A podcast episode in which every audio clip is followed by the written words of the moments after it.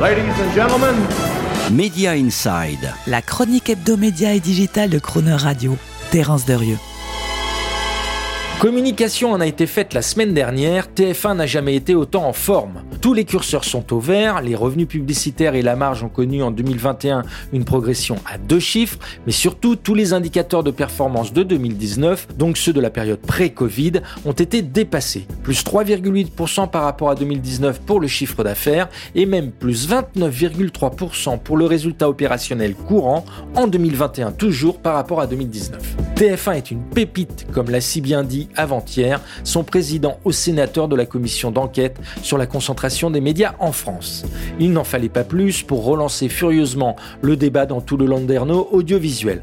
Vu la santé incontestable du groupe TF1, cette fusion entre TF1 et M6 est-elle bien nécessaire? Pourquoi prendre le risque de laisser émerger en France un léviathan audiovisuel qui serait tellement dominant sur le marché publicitaire qu'il pourrait en fixer les prix, tellement concentrant qu'il limiterait la créativité culturelle en dictant ses conditions à tous les producteurs audiovisuels est tellement puissant qu'il pourrait laisser craindre une perte de diversité et d'indépendance de l'information.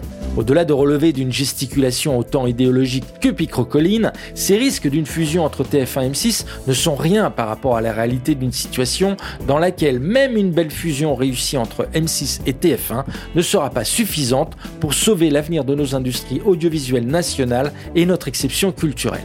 En effet, même fusionné, l'ensemble TF1 M6 restera interdit de toute possibilité d'intégration sur la chaîne de valeur audiovisuelle, celle-là même qui permet à un Disney ou à un Warner de créer pour lui, de produire pour lui, de posséder 100% de ses contenus et programmes et de pouvoir les distribuer avec l'économie d'échelle maximale dans le monde entier. Ce modèle de studio intégré facilite une distribution rapide sur les plateformes digitales des contenus audiovisuels qui circulent dès lors sur Internet de façon hyper liquide et hyper comme l'explique très bien la chercheuse coréenne Agnès Yoon dans Organic Media. Et combiné aux effets d'accélération des réseaux numériques, ce nombre quasiment illimité de programmes issus des grands studios intégrés peut inonder à vitesse grand V et en continu un marché comme le nôtre et siphonner toute notre attention disponible. Donc peu importe la santé du groupe TF1 et peu importe les modalités d'une fusion entre TF1 et M6, la réalité est ailleurs.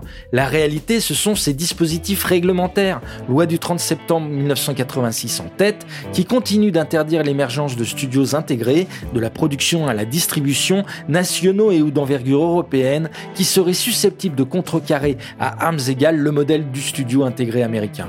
Impossible dans ces conditions de voir se constituer des bibliothèques et catalogues de programme volumique qui permettrait d'opposer à l'hyperliquidité des contenus américains la fluidité circulatoire au moins équivalente des nôtres. Ce n'est donc pas que les Américains soient plus forts, c'est juste que leur modèle de studio est définitivement numérico-compatible. Tout à l'inverse de nos lois audiovisuelles fossilisées nationales. Et tant que celles-ci survivront, M6 ou TF1 ensemble ou séparément, en bonne santé ou pas, ne pourront rien.